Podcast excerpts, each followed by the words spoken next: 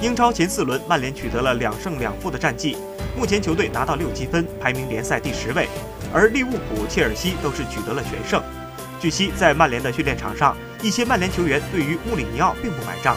这些球员包括博格巴、马夏尔、巴伊和拉什福德。在曼联对阵伯恩利的比赛里，拉什福德曾经怒踹更衣室大门。